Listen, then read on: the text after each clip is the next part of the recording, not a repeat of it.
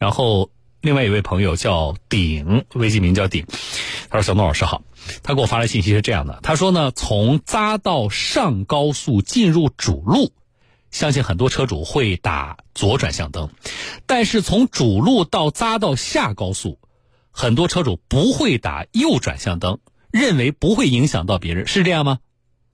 啊，嗯，就是你想一想，你如果你这个下高速下匝道的时候，你有没有打右转向灯的习惯啊？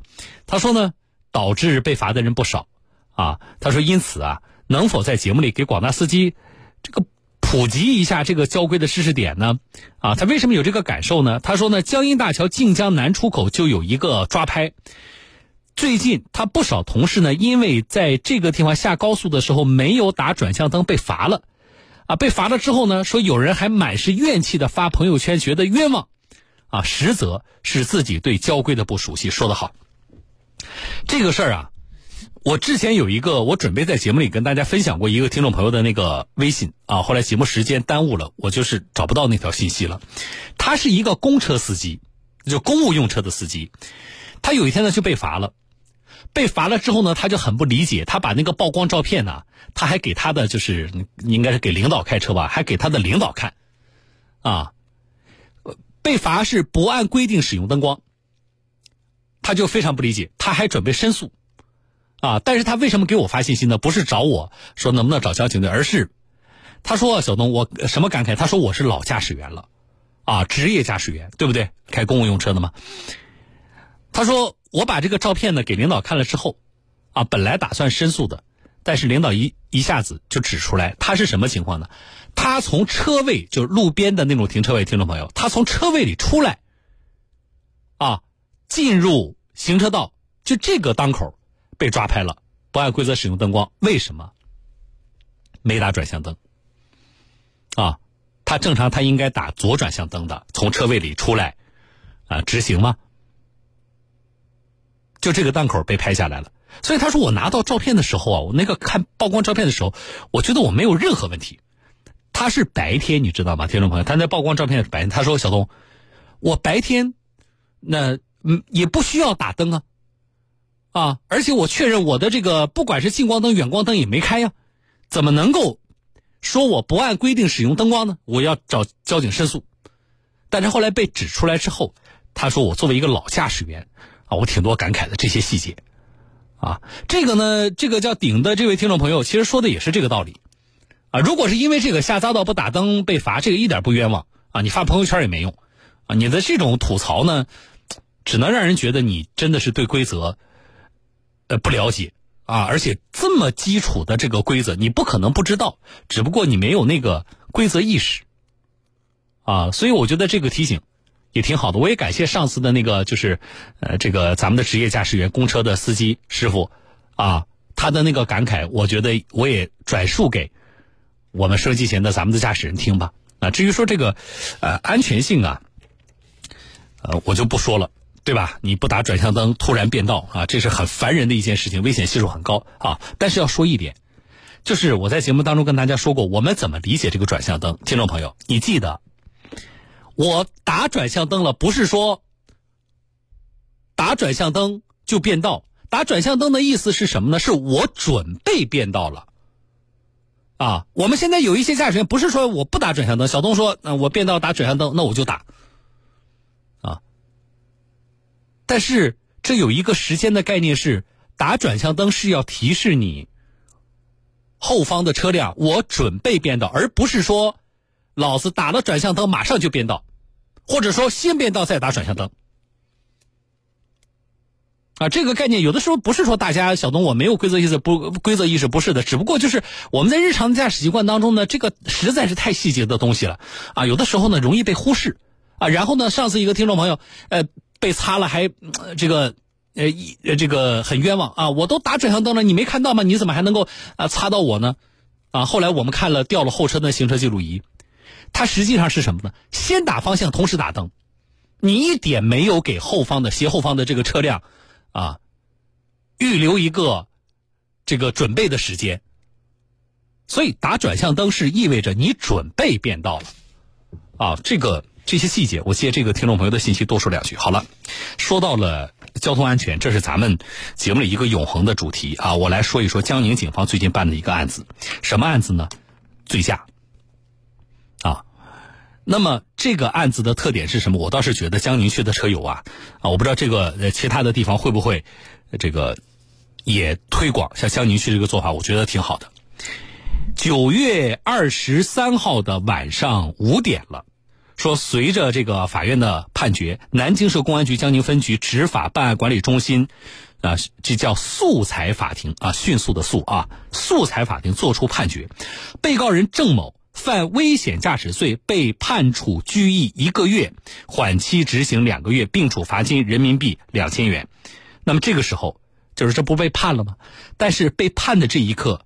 距离这个驾驶员郑某因为醉驾被现场查获的时间不到十九个小时，啊，这是全国用时最短的一个醉驾素材案件，从查获到判决，只用了不到一天的时间，十九个小时，对吧？好了，为什么，呃，能够在这么短的时间里完成？这是最重要的，就是接下来你要知道，你要知道，比如说像江宁警方，他在查处醉驾的。这个之后啊，在执法的过程中查到有醉驾，他接下来会做什么？我觉得这个做法如果是能够推广普及开，倒是对于我们执法效率是一个大大提升。同时，我是觉得能够在一定程度上震慑一下啊一些喝完酒还逞能开车的驾驶人啊。相关的情况，来我来连线南京市公安局江宁分局交警大队执法办案中心的民警童月，童警官您好。哎，小东老师好啊。童警官，您先给大家介绍一下，就是这个当时查到这个醉驾案的情况吧。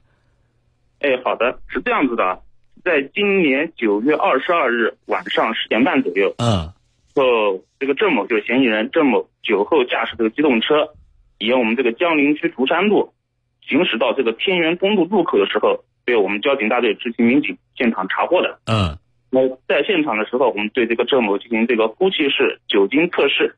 然后发现这个结果是一百一十五，嗯，超过这个国家标准八十，涉嫌这个醉酒驾驶机动车，嗯，然后随后这个嫌疑人郑某被民警传唤到我局执法办案管理中心，嗯，进行下一步下一步工作。这样子，以前我们都知道，像正常的这个咱们的执法路面上查到这种情况，那我们按照流程，接下来还要有要去抽血。对吧？要进一步的确认对方的这个情况啊，然后呢，会有一个比较，呃，几天的这么一个几个工作日的这么一个认定的过程。但是这里有一个情况，你们一个是时间短，另外一个你说你说你把他给传唤到你们江宁分局的叫执法办案管理中心，对不对？是这个部门。对对。这是一个什么？你们新成立的部门吗？对对对，这个部门的话是在去年，也就是二零一九年十二月二十六日正式挂牌成立的。嗯。可以讲是一个非常年轻的一个部门啊。嗯嗯，这个部门除除了这个正常的这个具有这个办案功能之外，嗯，这个这个中心还有这个我们江宁医院设的这个执法办案中心分院，嗯，以及以及这个有一个血乙血液乙醇检测室，嗯，这个血乙乙血液乙醇检测室是这个全国首家进入到这个基层办案中心的。一个这么一个检测室，那是什么意思？就是说，以前我在路面上查到，我交警查到你驾驶人，你呼气吹出来的啊，你这个有超标的嫌疑。那么一般来讲，我得给你拉到医院去。那你这个，你这个刚才谈到，你说这个叫血液乙醇检测室已经入驻，就进驻到办案中心。那也就是说，这事儿在我这个中心里边就能完成抽血的这个化验，不需要说我再把你拉到医院去，是这个意思。哦，是这样子的，因为我们这个执法办案中心有我们这个江宁医院，它在里面设置了一个执法办案中心分院，抽血时还是由专专业的医生来抽抽血，嗯，然后抽完血之后，然后由办案民警两名办案民警把这个抽的血送到我们这个乙醇检测室哦，哦，但是我们这个乙醇检测室检测室它的这个效率会要比以前我们呃常规的这个检测的这个流程效率要高吗？啊，大大提高，大大提高了。嗯，那一般来讲，你比如说，你你大概的这个是一个什么样的过程，以及大概要用时的情况是什么样的？这个就是像就这个之前我们讲这个郑某这个案子，嗯，是当天晚上的话是十点半左右查获的，嗯，然后到了我们这个执法办管理中心，是在晚上十一点四十五分左右完成抽血，嗯，抽血之后，然后这个血液及时送往这个我们乙醇检测室进行这个化验，然后在三个小时之后啊，这个正式的这个这个鉴定意见就出具了。哦，这就是速度是很快的啊！你基本上你吹完了之后，我把你抽完血的几个小时之内，刚才说三个小时啊，我基本上就能够确定你是不是这个血液当中酒精含量确切值是不是醉驾，对吧？是的，是的。啊，那这个郑某最终嗯抽血化验的情况是什么样的？他最后这个这个血液中这个酒精含量是一百一，嗯，一百一。正常的话，我刚刚讲正常的是八十，对，远远超过。那就是醉酒驾驶机动车啊，这个是没有问题了啊。好，呃，那么你这个十九个小时，首先你第一步在检测的环节你就大大提升了效率啊。那对对，那你接下来的整个的呃，就是法院呢啊介入，然后受到他的这个最终性受到刑事处罚，这个你快速的启动的这个机制是什么样的？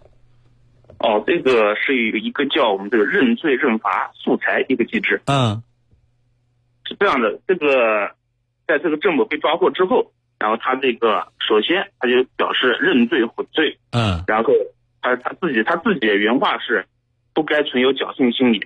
然后他表示这个当天晚上跟这个同事聚餐饮酒之后，然后当天晚上又下着雨。嗯，并这个他吃饭饮酒的地方距离家也不远。嗯，他想开也就开了，问题感觉不大。嗯，结果这个就出了事了。嗯，那嗯嗯嗯嗯是这样的，就是比较明晰了啊。我们现在回头看这个案件比较明晰，因为咱们警方这个证据也已经固定了啊。他呃这个本人也对这个自己的行为供述，也基本上和警方调查情况能够得到印证啊，没有问题。但是这事不是咱们交警一家能做的，对不对？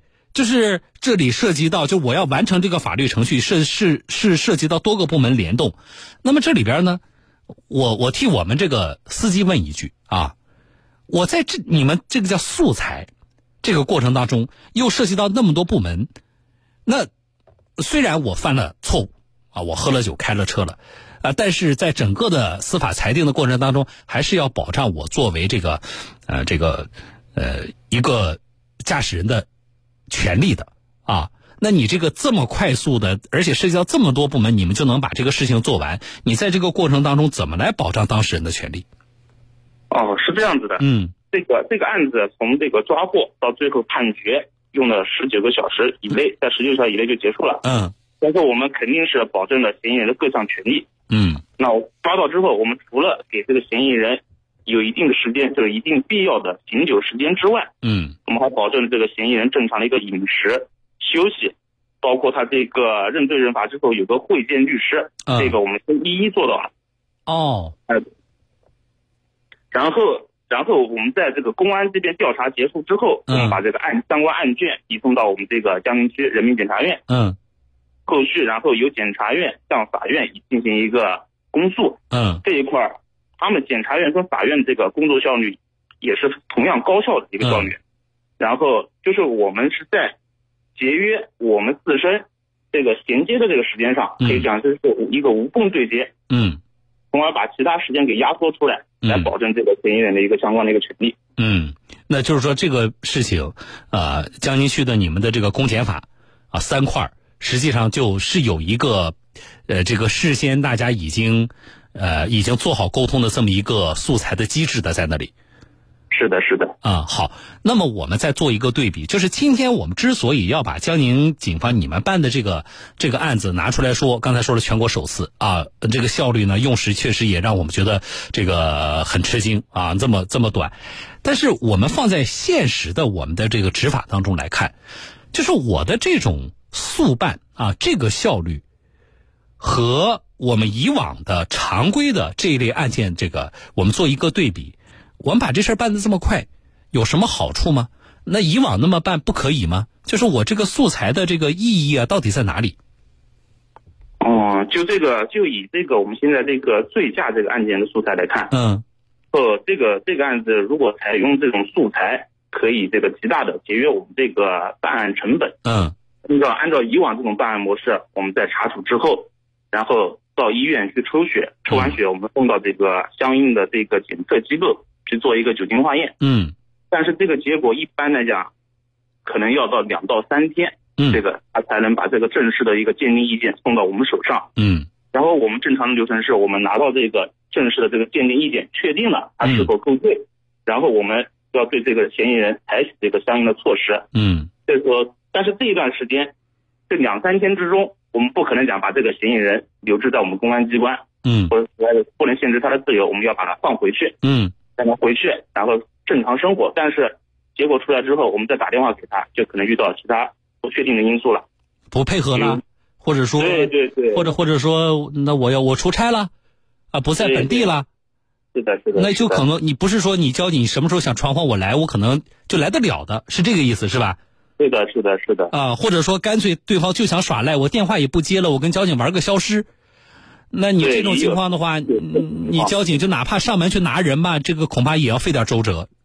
对，首先呢，到时候我们要确定这个人到底在什么地方，然后还要保护专门的人进行一个核实抓捕，嗯这个会第一延长了这个延长这个办案的时间，降低了办案的效率，然后把这个也是提升了我们的一个办案的成本。嗯，而且我觉得还有一个角度是什么呢？就是这事儿吧，反正都被交警抓到了，那么你快点处理完，该怎么样？你说你该怎么罚我，对吧？你你就赶紧赶紧做了，那我就承担就完了。